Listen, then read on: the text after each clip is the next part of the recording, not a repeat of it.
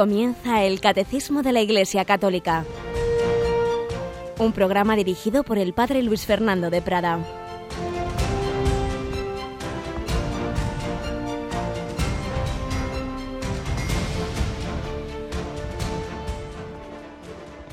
Muy buenos días, querida familia de Radio María. Bienvenidos a esta nueva edición del Catecismo de la Iglesia Católica que celebramos en el día 6 de noviembre, día que ha sido señalado para la memoria litúrgica comunitaria de los mártires de las persecuciones españolas de los años 30, los mártires del siglo XX en España. Y es que tenemos que estar siempre agradecidos a tantos miles y miles de personas, de cristianos, de antepasados nuestros que dieron la vida por Jesucristo, por la Virgen, por la fe, en la Iglesia Católica. Estamos hablando estos días de los fundamentos de la fe. Y una de las cosas que hace pensar siempre a quien no cree es qué fuerza tan grande tiene la fe que en 20 siglos, desde niños pequeños hasta ancianos, han sabido dar la vida por Cristo, han dado la vida por la fe de la Iglesia Católica, porque a veces incluso no eran persecuciones anticristianas, sino específicamente anticatólicas. Se decía, bueno, pues si dices que no crees en la Eucaristía o no aceptas la supremacía del Papa, te, te salvas, si no te matamos, como Santo Tomás Moro. ¿Y cuántos millones? Porque es dificilísimo, por no decir imposible, una estimación segura, pero desde luego son, se calcula que al menos unos 30 millones de mártires ha habido en 20 siglos, de todas las edades, de todas las razas, de todas las culturas, de todas las épocas, de personas que han dado la vida por Jesucristo. Pues hoy los tenemos muy presentes, muy presentes en nuestra oración, en nuestra memoria litúrgica. En España, pues evidentemente celebramos esa misa de, tantos mártires, eh, a varios de los cuales, a 500 y pico de los cuales asistimos hace pocos días a su beatificación y la transmitíamos en Radio María.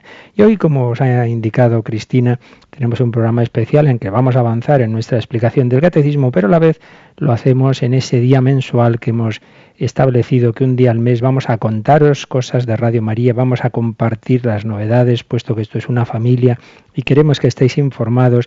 Os vamos a contar lo que vamos haciendo y a la vez os pedimos también vuestra ayuda, vuestra colaboración, siempre esos tres grandes pilares de Radio María en que se apoya en el mundo entero. Primero la oración, por ello pedimos a todos siempre, pero un día al mes de una manera muy especial esa oración por Radio María y os pedimos que nos encomendéis a esos mártires, que nos ayuden a ser también mártires, es decir, testigos de la palabra de Cristo a través de este medio que nos ha dado el Señor, que nos ha dado la Virgen, que son las ondas de la radio. Primer pilar de Radio María, la oración. Segundo pilar, el voluntariado. Es absolutamente imposible que una radio como esta haga lo que hace. Cinco transmisiones al día. Acabamos de tener la primera, un rezo de laudes, si no fuera por tantos voluntarios beneméritos que se esfuerzan, que dan su tiempo, que dan su trabajo, que ponen sus cualidades, pocas o muchas. Y en este momento tenemos a unos 12 voluntarios que ya están al pie del cañón, es decir, al pie del teléfono, que están ya en sus casas con el teléfono abierto, para que también en este día especial, ya decimos, un día al mes de campaña particular, podáis llamarles, podáis pedir información, podáis encargar copias de programas y podáis hacer vuestro donativo. Igual que en las parroquias, pues eh, muchas veces hay un día al mes, un domingo al mes de colecta especial. Yo estuve en una que se acababa de construir y hacía falta pues, pues pagar esa, esa gran deuda que había de esa construcción de la parroquia y teníamos un, un, domingo pues esa colecta extraordinaria. Pues también en Radio María un día al mes os hacemos esa colecta especial, esa petición especial, particularmente con la intención que ya os exponíamos el mes pasado de poder afrontar otra nueva compra de frecuencias, cinco frecuencias que se nos han ofrecido la posibilidad y que hemos dicho que sí, que nos fiamos de vosotros para lanzarnos a una nueva adquisición, como os decimos, de cinco frecuencias, tres en Castilla-La Mancha, una en, en, Logroño y otra en Santiago de Compostela. Pues bien, también para esa vuestra ayuda ya podéis llamar ahora mismito al 902 500 518, colecta mensual de Radio María en este Día de los Mártires y yo os voy a contar algunas cosas de la radio y seguimos enseguida con nuestro, nuestro programa sobre el catecismo en esos fundamentos que estamos poniendo poco a poco de qué es el catecismo, cómo surgió y por qué. Y me acompaña aquí en el control de Radio María una de las veteranas periodistas, Cristina Rubio. Buenos días, Cristina. Muy buenos días, padre. Aquí estamos dispuestos a comenzar un día el catecismo. Estupendo. Pues mira, Cristina, antes de entrar en el catecismo vamos a contar, como decimos, algunas novedades. Por ejemplo, como sabes, en la organización de Radio María eh, hace poco tiempo pues hemos recibido un fichaje extraordinario de un periodista que ha entrado en la administración de Radio María, ¿verdad?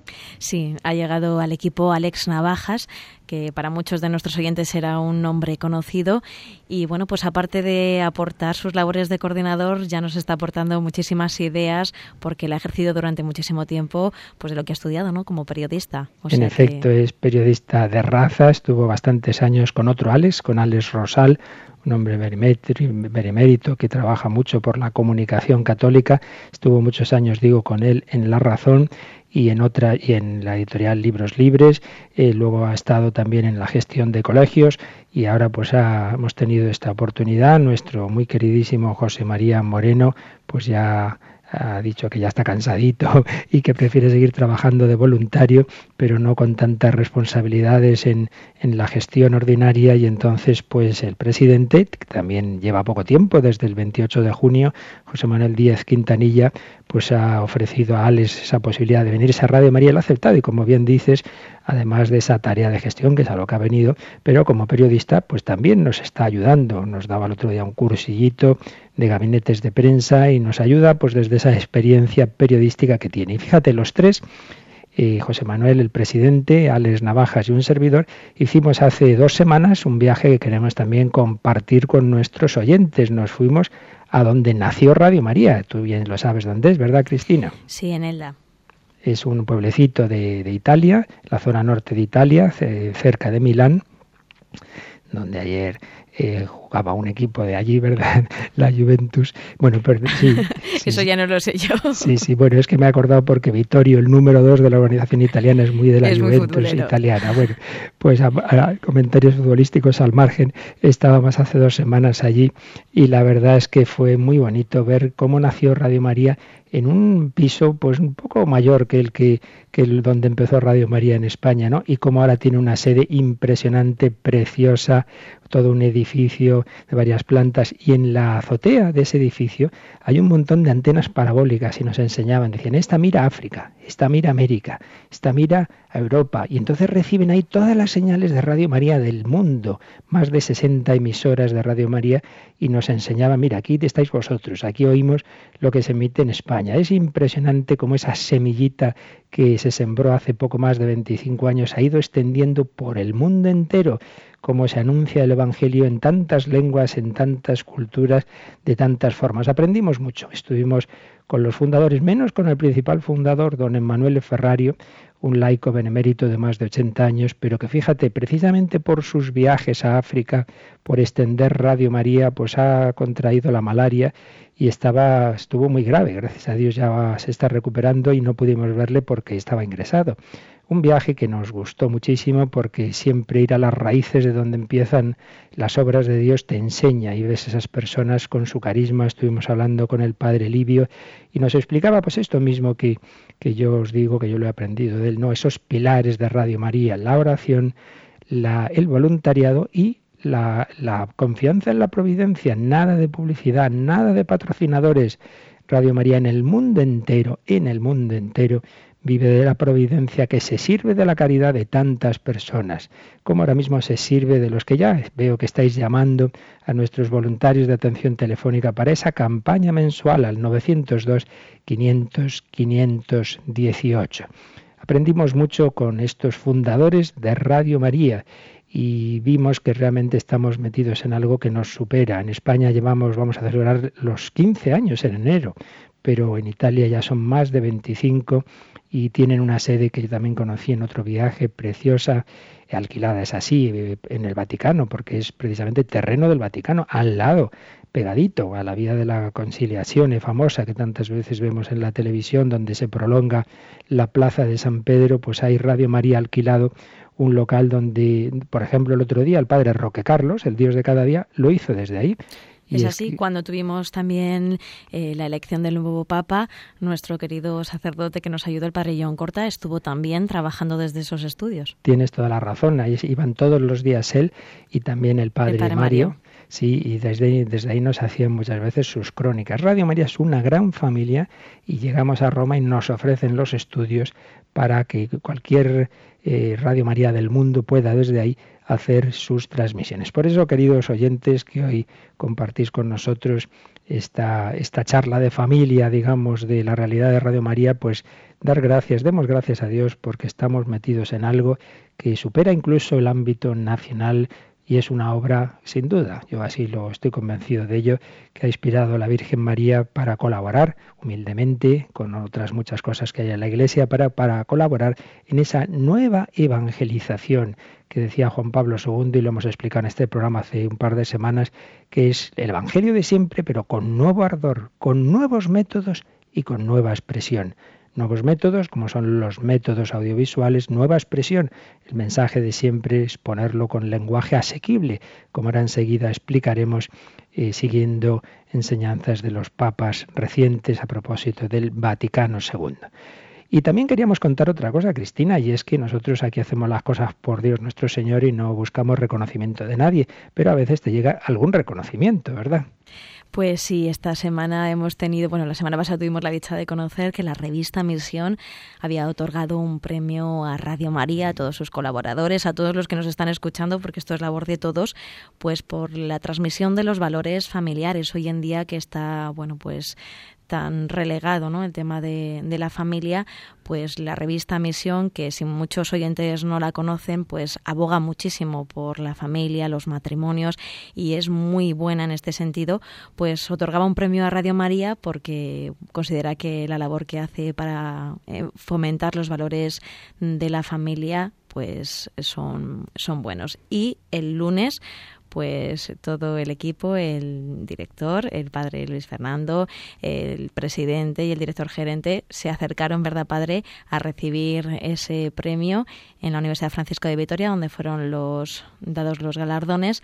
Y bueno, pues con mucho entusiasmo y mucha alegría, porque es un reconocimiento a la labor de todos los que hacen posible la Radio María, a los que lo escuchan, como siempre decimos, que no solo son los que estamos aquí, los voluntarios, sino los que están en toda España y los que lo escuchan, que gracias a Radio María sigue adelante. Sin duda, fue una celebración, un acto sencillo eh, con los que habían recibido los premios en las diversas categorías en esa Universidad Francisco de Vitoria y como bien dices, pues bueno, decíamos unas palabras y yo dije la, la verdad, y mira, recogemos este premio realmente en nombre de quien se lo merece, que son nuestros bienhechores, que son nuestros oyentes, porque además el equipo directivo actual, el que más lleva soy yo, que llevo poco más de un año, el presidente tres meses, el coordinador, director, gerente lleva un mes, somos conscientes de que recogemos lo que otros han sembrado y lo que otros trabajan, como esos voluntarios que en este momento están en el teléfono recibiendo vuestras llamadas, veo que se van incorporando más según ya se van levantando, están poniéndose al teléfono en el 902 500 518 y están recibiendo ya esas vuestras llamadas que hoy como siempre son, podéis ahí llamar para información, para pedir copias de programas, pero también para ese donativo que hoy os pedimos, ese donativo mensual. Hoy no vamos a tener las llamadas del final del programa de consultas. Si queréis, eso sí, podéis mandar correos al el correo electrónico del programa catecismo arroba porque vamos a dejar las llamadas solo para ese número 902 500 518 para esa campaña mensual, que ya sabéis, sobre todo la estamos dedicando, lo que en estos días nos estáis dando donativo, a meternos en esa nueva compra de frecuencias, que es lo que todavía Radio María y España, a diferencia de Italia, que tienen todo el territorio nacional cubierto, ahí todavía andamos muy flojitos y cualquier oportunidad de compra sensata, claro, un precio razonable de frecuencias, pues nos vamos a por ella porque es lo que falta nos hace. Y también os recuerdo que tenemos un stock de esas famosas radiolinas, las pequeñas radios diseñadas en Italia, aunque construidas en el Extremo Oriente, que tanto están gustando, que se están extendiendo muchísimo por el mundo entero. Es una seña de identidad de Radio María en todo el mundo, pero que en España en concreto se están extendiendo mucho y que este año hemos pedido con antelación, porque el año pasado la verdad es que lo pasamos mal, porque muchos la queríais para Navidad, para regalar, y fueron tantas las que pedisteis que se nos agotó ese stock, y ahora pues ya están volando muchas de ellas. Así que al que esté interesado le aconsejamos que en este mes de noviembre las pida, porque luego en diciembre no garantizamos, porque no depende de nosotros, si nos acaban pedimos más y muchas veces tardan en llegar pues os, os, aconsejamos que vayáis adquiriendo para vosotros, para regalos, esa radiolina y también lo podéis hacer ahora mismo en el 902 500 518. Pues vamos a meternos en el catecismo, pero antes vamos a escuchar una de esas canciones emblemáticas de Radio María y todos los días se oye después del Ángelus, que a muchas personas les emociona, muchas personas les encanta, les ayuda a acercarse a la Virgen María. Mientras escuchamos este Ave María, invocamos a la Madre, os pedimos una oración, como os digo hoy, por Radio María y también podéis aprovechar para llamar a esos voluntarios que están al teléfono, al 902 500 518. Dios te salve María, Sagrada María, Señora de nuestro camino. Llena de gracia, llamada entre todas para ser la Madre de Dios. El Señor es contigo y tú eres la sierva dispuesta a cumplir su misión. Y bendita tú eres, dichosa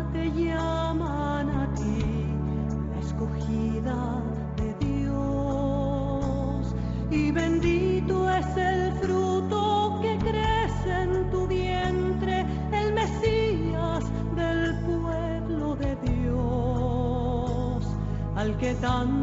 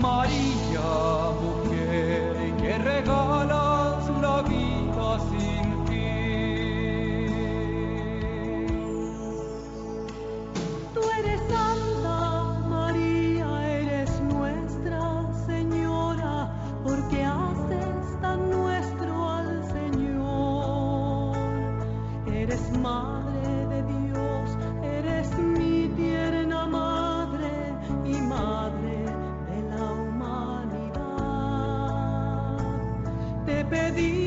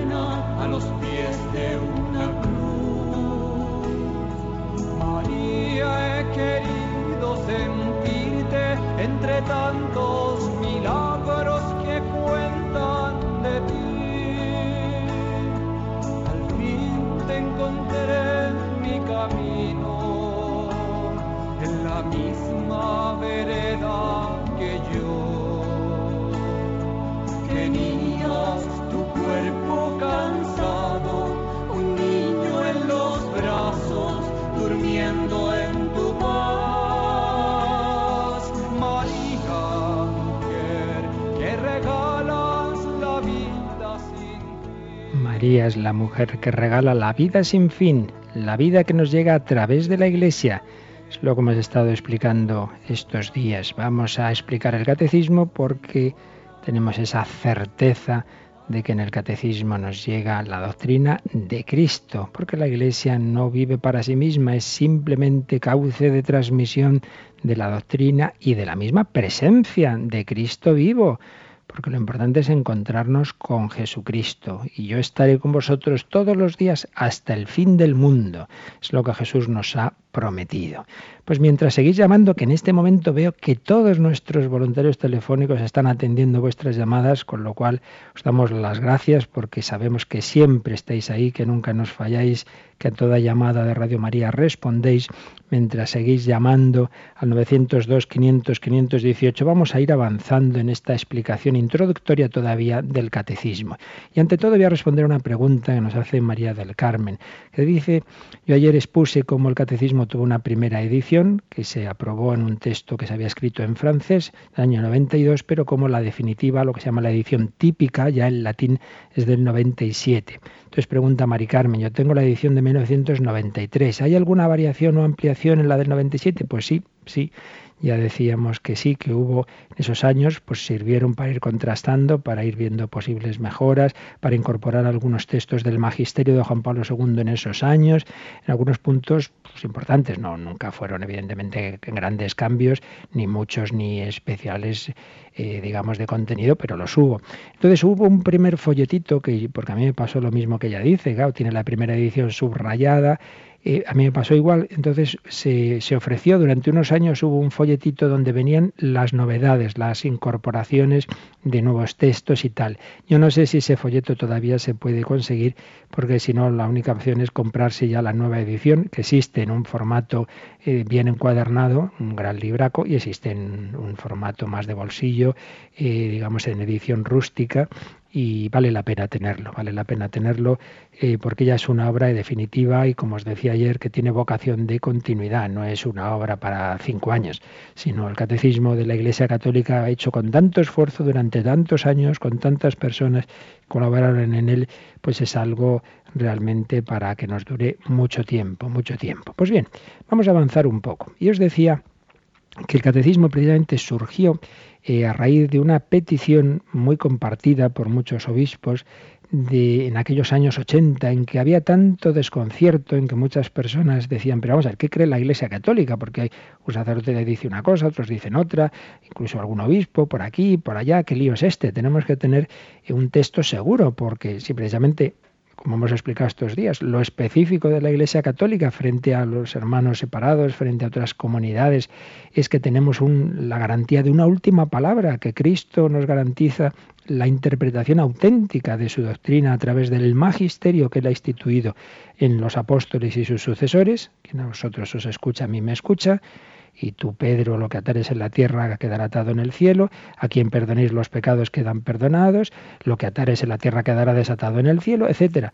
Pues si hay esa última palabra, que la use la Iglesia y tengamos un texto donde estemos seguros de lo que creemos. Y entonces hizo esa petición en un sínodo extraordinario que se celebró a los 20 años de la clausura del Concilio Vaticano II, eh, el año 85. Ahí se hace esa petición de que se componga el catecismo, siete años de trabajo hasta el 92, esa primera edición, como os decía, y luego en el 97 la edición típica. Pues bien, vamos a preguntarnos hoy un poco por qué, por qué, en la medida en que podemos responder a ello, porque en último término solo Dios lo sabe, pero por qué hubo tanto desconcierto en aquellos años después del concilio. ¿Es que tuvo la culpa el concilio Vaticano II? Evidentemente no. No, como decían los clásicos, hay una expresión latina que dice lo siguiente, post hoc, pero non propter hoc. Es decir, fue el gran desconcierto en muchos después del concilio post hoc, pero no propter hoc, no por su causa, no por su culpa. Pues bien, vamos a ver este, que es un tema delicado, en el que hay muchos matices, y un servidor no, no es el, precisamente un, un hiperexperto en el tema, pero lo que sí vamos a hacer es fiarnos de un hiperexperto. Y qué mejor experto que para explicarnos cómo hay que interpretar bien el Concilio Vaticano II que quien fue un gran perito conciliar del mismo y ahora mismo es nuestro Papa emérito Benedicto XVI, que por lo menos en dos ocasiones tuvo dos largos discursos, ya como Papa, aparte de lo que había escrito antes, como teólogo, como cardenal, dos discursos en que afrontó este tema.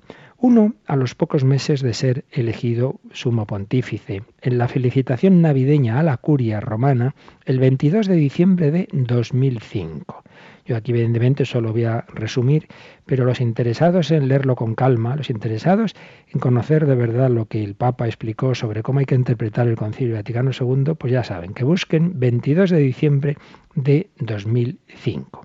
Y luego, en uno de sus últimos eh, encuentros uno de sus últimos encuentros públicos como Papa, precisamente, cuando se despidió del clero romano, del clero de Roma el 14 de febrero de 2013. Ahí el discurso es aún bastante más largo más que discurso fue una conversación, creo recordar que incluso sin papeles, con esa memoria extraordinaria que tiene Benedicto XVI, se puso a hablar del concilio y realmente el resultado que tengo aquí delante mío es una maravilla, es impresionante, pues esa síntesis de alguien, claro, que vivió el concilio desde dentro como eh, asesor personal de, su entonces eh, obispo, el, cardenal de Colonia, el cardenal Frings, y luego ya como perito conciliar. En este caso, 14 de febrero de 2013. Pero vamos a empezar por el discurso del 22 de diciembre del 2005, que empieza reconociendo que el concilio se hace esta pregunta. ¿Cuál ha sido el resultado del concilio?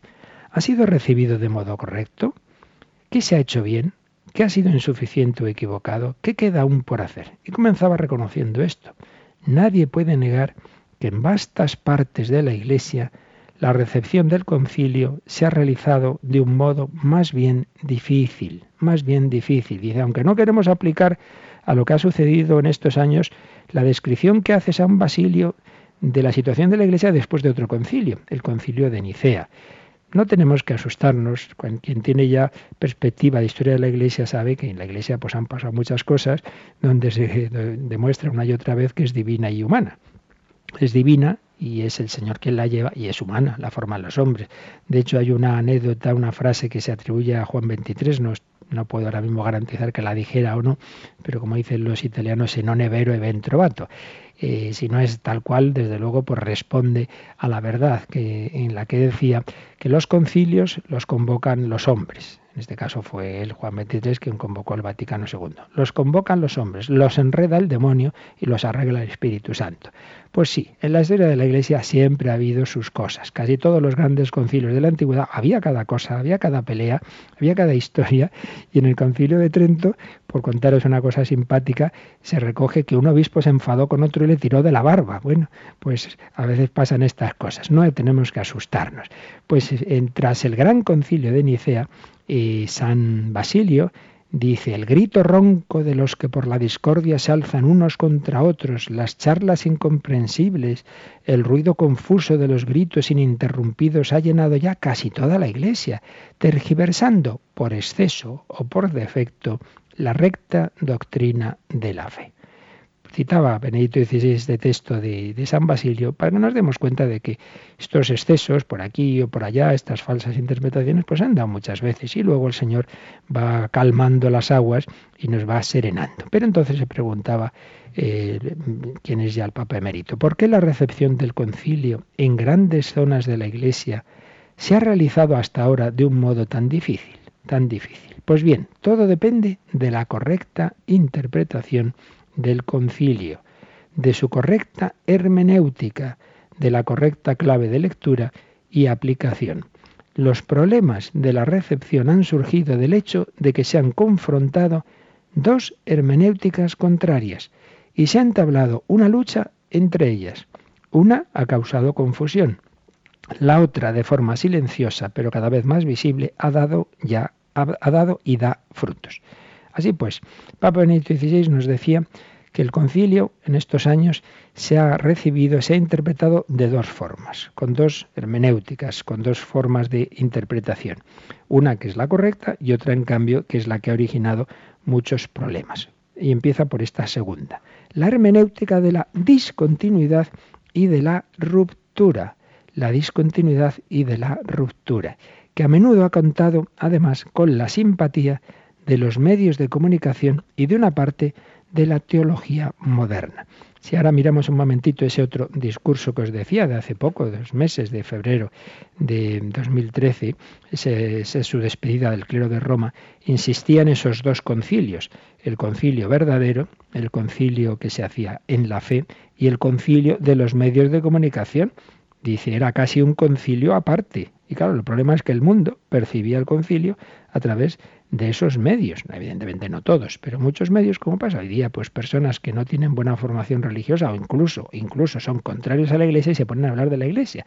Y entonces, pues muchos hacen al ridículo porque no saben de lo que hablan, o bien con malévola intención intentan tergiversar. Lo estamos viendo estos días, pues pasaba entonces cuando el concilio claramente decía el Papa, mientras el concilio de los padres se realizaba dentro de la fe, era un concilio de la fe, el concilio de los periodistas no se desarrollaba dentro de la fe, sino dentro de las categorías de los medios de comunicación de hoy, es decir, fuera de la fe, con una hermenéutica política.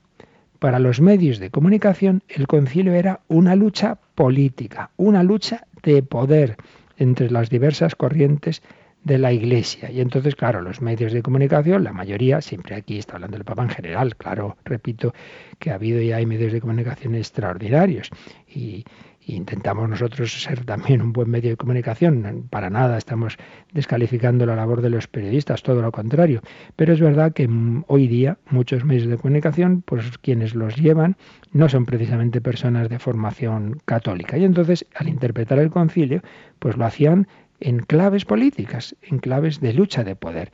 Y entonces, por ejemplo, cuando los padres del Concilio Vaticano II estudiaban ese tema de cómo se conjuga la autoridad del Papa, sucesor de San Pedro, con la autoridad de los obispos, el colegio episcopal, lo que se trató de la colegialidad, muy importante, así como el Vaticano I había definido la autoridad y la infalibilidad del Papa, pero no pudo seguir adelante porque la guerra interrumpió el concilio, pues el Vaticano II quiso completar lo que había hecho el Vaticano I y habló más de los obispos. Bueno, pues entonces ya la interpretación de determinados medios es la lucha entre el poder del Papa y el poder de los obispos. Y entonces lo importante es la soberanía popular y es la Iglesia, son sus bases. Pues ahora mismo Ahora mismo se ha enviado, como sabéis, una encuesta que siempre se envía y cuando va a haber un sínodo de los obispos a, las diócesis para que a su vez consulten en las parroquias eh, para preparar el próximo sínodo de la familia. Entonces la consulta es pues cómo se está viviendo en su diócesis, en su parroquia, este punto de la doctrina de la Iglesia,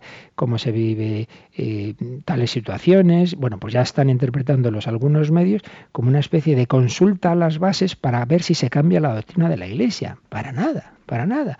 Es la consulta de cómo se vive en las parroquias, por ejemplo, si se conocen los métodos naturales o no.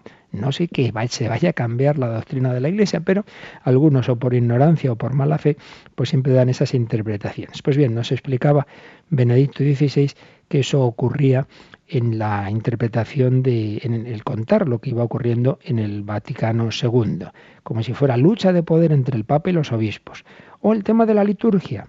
No interesaba la liturgia como acto de fe, sino como algo en la que se hacen cosas comprensibles, una actividad de la comunidad, algo profano. Y entonces se decía, hay que acabar con, la sacralidad, todo tiene que ser profano. El culto no es culto, sino un acto del conjunto, de participación común, una participación como mera actividad. Estas traducciones, esta banalización de la idea del concilio, decía Benito XVI en febrero de 2013, han sido virulentas en la aplicación práctica de la reforma litúrgica. Nacieron en una visión del concilio fuera de su propia clave, fuera de la fe. Claro, el concilio Vaticano II dijo, vamos a hacer una reforma litúrgica que haga más accesible a todo el pueblo de Dios lo que celebramos.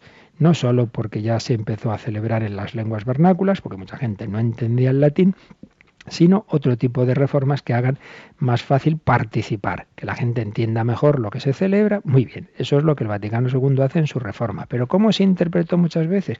Pues como si la liturgia fuera simplemente aquí unos con otros, nosotros somos los que organizamos la liturgia, somos los protagonistas, dejamos de mirar a Dios, dejamos de celebrar el misterio, dejamos de darnos cuenta de que realmente es Cristo quien celebra, entonces se banalizó en muchos casos la liturgia las cosas que más nos ha recordado el Papa Benedicto XVI, que no podemos convertir la liturgia, que es un acto de Cristo, en una especie de fiesta que organizamos nosotros a nuestra manera, como nos parece y como nos da la gana, como si no fuera algo que nos viene de la tradición de la que hemos estado hablando estos días de Cristo. Yo no soy dueño de la liturgia, yo no puedo coger ahí de repente en vez de pan y vino, pues cojo galletas y Coca-Cola y celebro no sé qué extraña Eucaristía. Son cosas que por desgracia han ocurrido por esta falsa hermenéutica del Vaticano Volvemos al discurso de 22 de diciembre de 2005, la hermenéutica de la discontinuidad y de la ruptura. Y en cambio, frente a esta hermenéutica está la hermenéutica de la reforma, es decir, de la renovación dentro de la continuidad del único sujeto iglesia que el Señor nos ha dado. Es un sujeto que crece en el tiempo y se desarrolla, pero permaneciendo siempre el mismo. Pues yo soy el mismo que hace 20 años, pero evidentemente han cambiado. Mi cuerpo ha cambiado muchas cosas en mi vida, pero soy el mismo. Pues bien, la Iglesia es la misma en el siglo XXI que en el siglo I, pero va evolucionando. Entonces, siempre, siempre en esto, como en todo y como en todas las épocas, pues se dan los extremos. El extremo de la discontinuidad, como si hubiera de repente naciera una iglesia nueva, entonces, tras el Vaticano II es una iglesia como que hubiera nacido en el siglo XX, no tuviera que ver con los 20 siglos anteriores. Y el extremo contrario, no se puede cambiar nada, esto es que la iglesia ha abandonado la fidelidad a sus orígenes y entonces nos aferramos a cómo se han hecho las cosas antes y entonces el Vaticano II y los papas que han venido después están traicionando la fe pues han sido extremos, que en España, gracias a Dios, han tenido poca fuerza, pero en otros países bastante más. Y se han ido dando esos extremos que han hecho tanto daño y todavía queda, aunque gracias a Dios ya muchísimo menos. Por un lado, el afirmar una discontinuidad de la Iglesia en el Vaticano II, como si ese concilio hubiera que interpretarlo como algo nuevo por completo, como si no tuviera, eh, no estuviera en esa tradición de todo el magisterio anterior, y el extremo contrario. No se puede cambiar nada, no se puede eh, cambiar la liturgia, eh, lo que ha explicado la Iglesia sobre la libertad religiosa es contrario a lo que se explicaba antes, y entonces una oposición a todo tipo de evolución, a todo tipo de reforma. Decía Benedicto XVI, la hermenéutica de la discontinuidad corre el riesgo de acabar en una ruptura entre iglesia preconciliar e iglesia posconciliar. Y entonces afirma esta, esta hermenéutica que, claro, lo que pasó es que eh, había una, una, intención, un espíritu del concilio, que es verdad que luego al final los textos finales no, no, recogieron bien todo lo que se pretendía, pero que no hay que fijarse tanto en los textos, sino en el espíritu del concilio. Bueno, esto se dijo mucho en su momento. El concilio dice y tal, y uno dice, ¿dónde lo dice?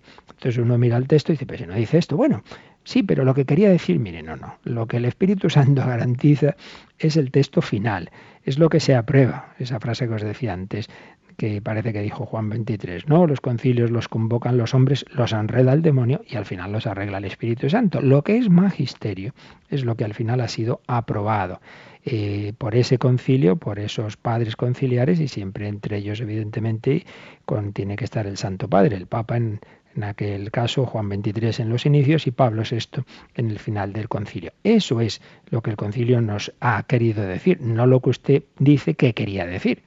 Por eso es muy importante realmente conocer los textos del concilio. Un servidor hizo la tesina de licenciatura sobre precisamente un tema muy importante del concilio, la vocación universal a la santidad. Y claro, tienes que estudiarte las actas del concilio y ver lo que realmente pasó y qué querían decir unos, qué querían decir otros, porque hubo varias redacciones y a veces incluso es curioso que hasta algunas traducciones se quedan con la redacción no definitiva. Y oiga, pero que esto no fue lo que se aprobó al final. Cosas misteriosas que ocurrieron en aquel momento. Entonces nos decía Benedito XVI que eso de pretender contraponer los textos del concilio con su espíritu y, y, cada uno pues dice, no, no, lo que quería decir era esto, pues claro, eso deja espacio a cualquier arbitrariedad. Y así se tergiversa en su raíz la naturaleza de un concilio. Se le considera como una especie de asamblea constituyente que elimina una constitución antigua y crea una nueva. Como si de repente los que formaban el Concilio Vaticano II pudieran crear de nuevo la Iglesia, como una asamblea constituyente puede decir, bueno, pues ya nuestra constitución está caducada, eh, eh, hacemos otra. Tenemos autoridad que nos ha dado el pueblo con su mandato, hacemos otra.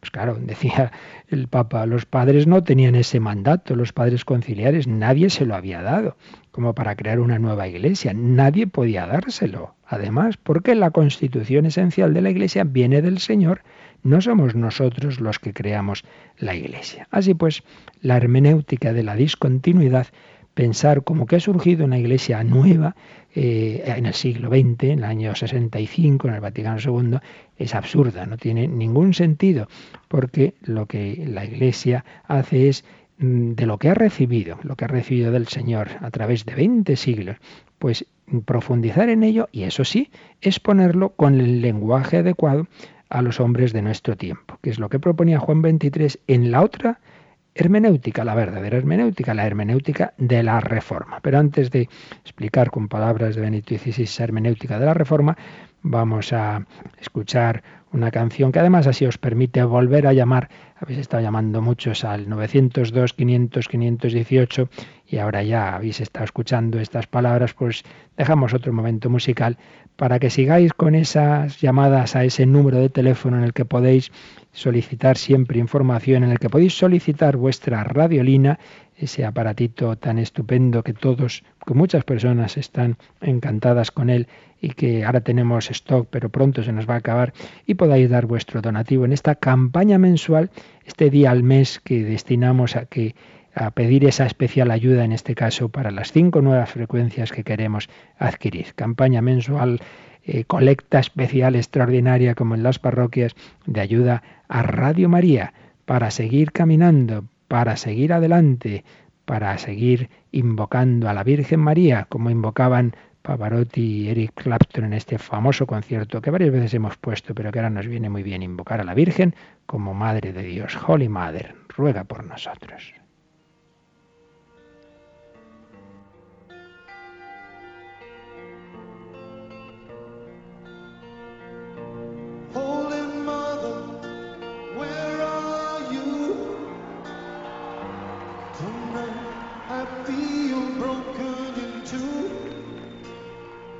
I've seen the stars fall from the sky. Holy mother, can't keep from crying.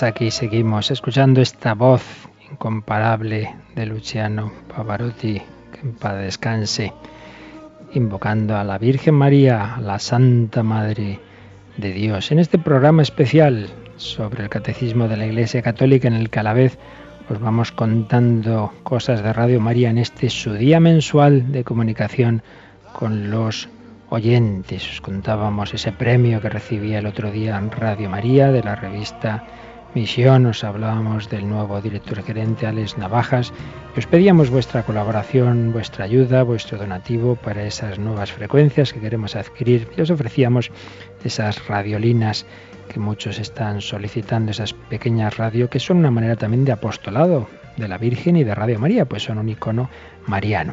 También os recuerdo que hemos ido preparando últimamente una serie de CDs muy interesantes que muchos solicitáis y que también podéis hacerlo ahora en ese número de teléfono, ya que tenemos ahora voluntarios al teléfono. El CD de testimonios, el último de los cuales, la entrevista que le hacíamos a Tamara Falcó, el CD, mejor dicho, DVD, con todos los audios del Santo Padre Francisco en la JMJ de Brasil.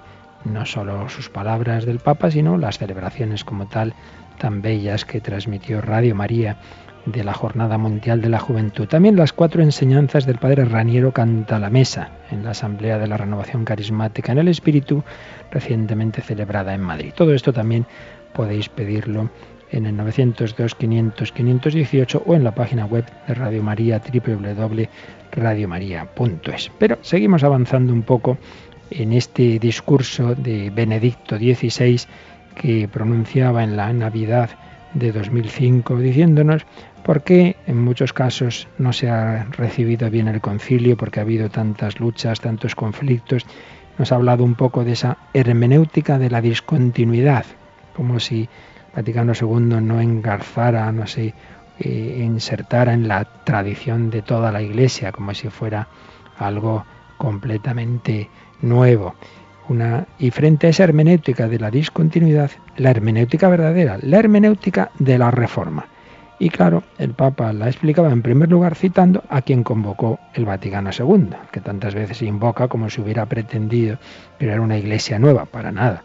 Papa Juan XXIII, ya beato y pronto santo, que decía en el discurso de apertura del concilio, el 11 de octubre de 1962, pues lo citaba Benedicto XVI unas famosas palabras, diciendo que el concilio quiere transmitir la doctrina en su pureza, e integridad, sin atenuaciones ni deformaciones.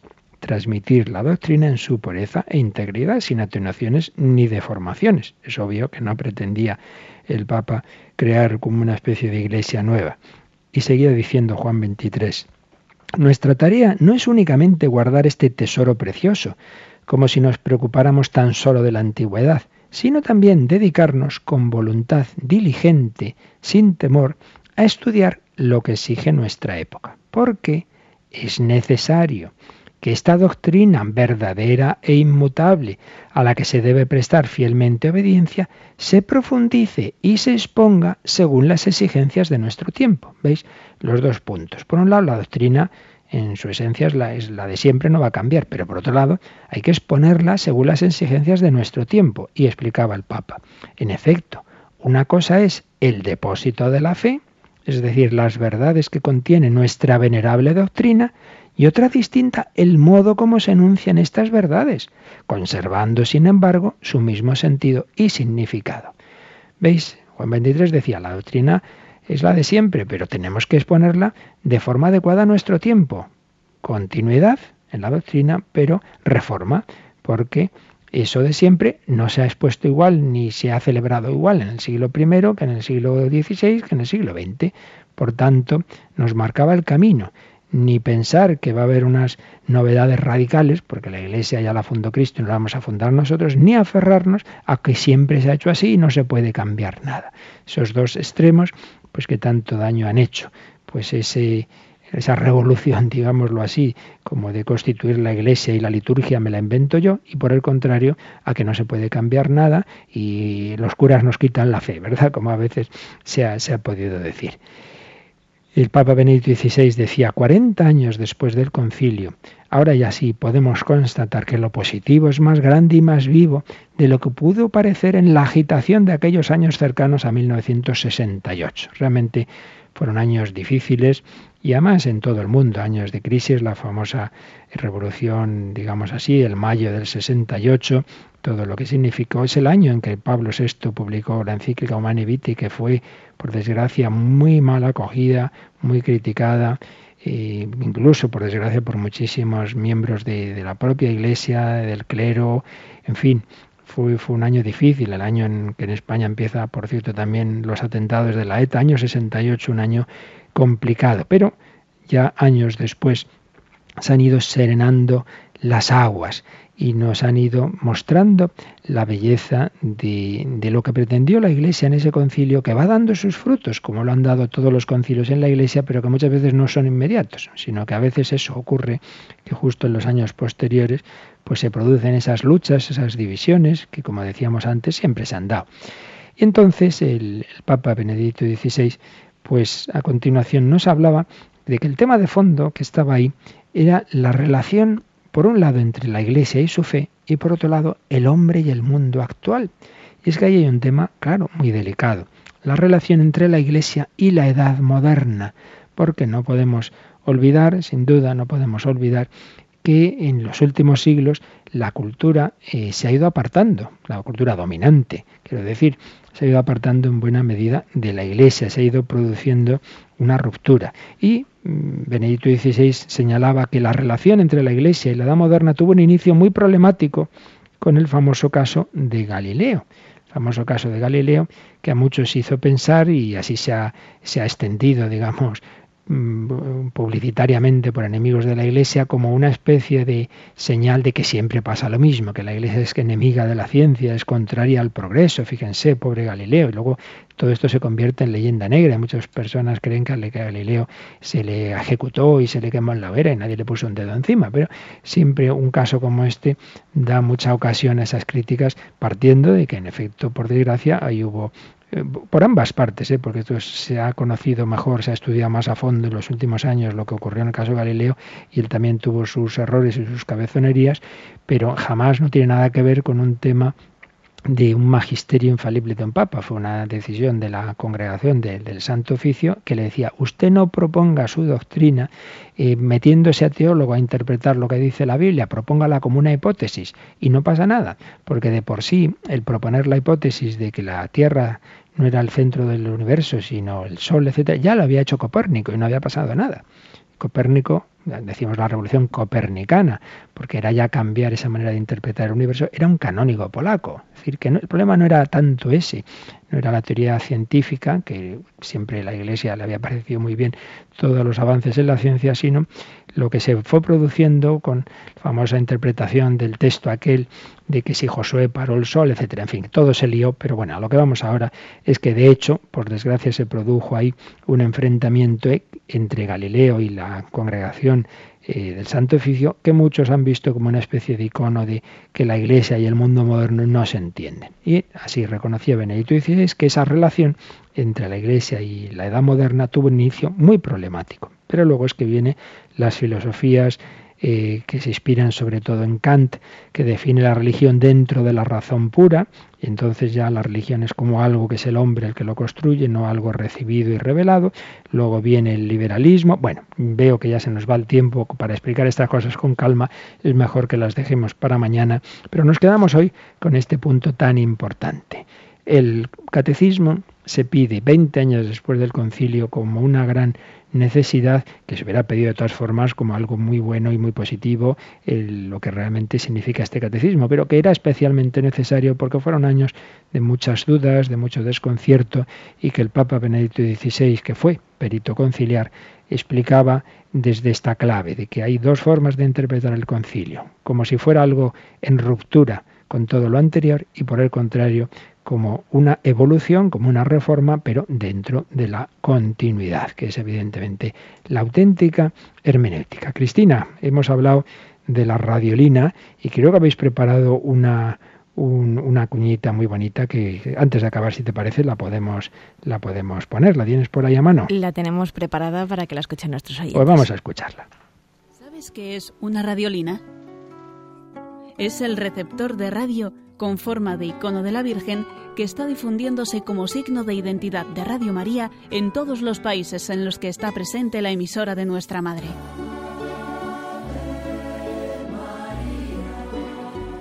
Es un aparato digital de un tamaño muy cómodo para llevar por toda la casa, con el que podrás escuchar tus programas favoritos con gran calidad.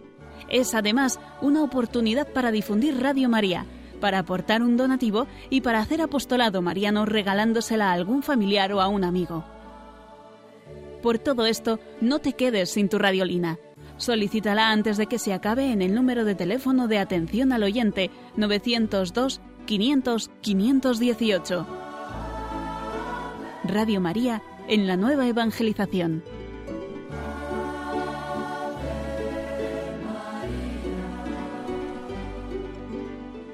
Pues muy bella la cuña que nos ha grabado nuestra compañera Rocío con una música que aparece en un vídeo de la familia mundial de Radio María, precioso, donde se ven niños de todos los continentes con la radiolina. Pues ya sabéis, ahí siguen nuestros voluntarios a los que agradecemos su tarea. Hoy van a estar al teléfono todo el día, pero sobre todo en esta hora en estado de 8 a 9. Van a estar luego de, una manera particular de 12 y media a una y media, de 3 a 4 y de 8 a 9 de la tarde, porque ya sabéis, hoy es el día mensual de Radio María, de contaros nuestras novedades.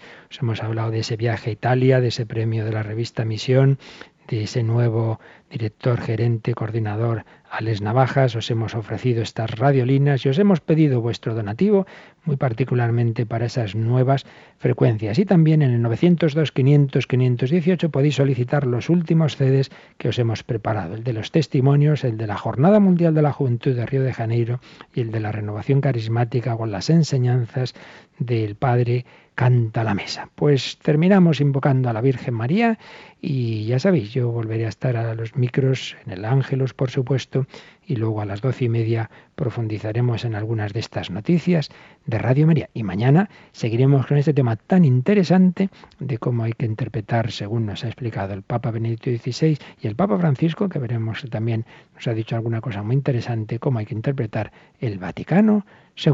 Invocamos a la Virgen María y por medio de ella pedimos la bendición del Señor, la bendición de Dios Todopoderoso, Padre, Hijo y Espíritu Santo, descienda sobre vosotros.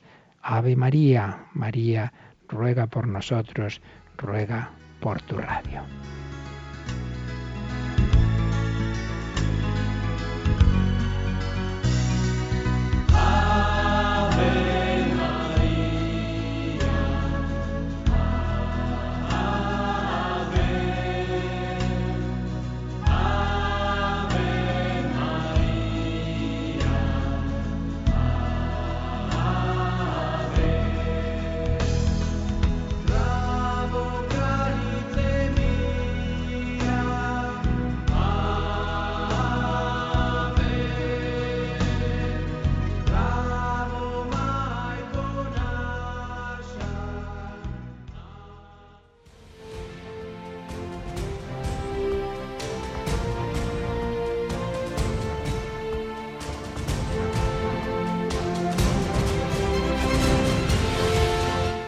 Han escuchado en Radio María el Catecismo de la Iglesia Católica,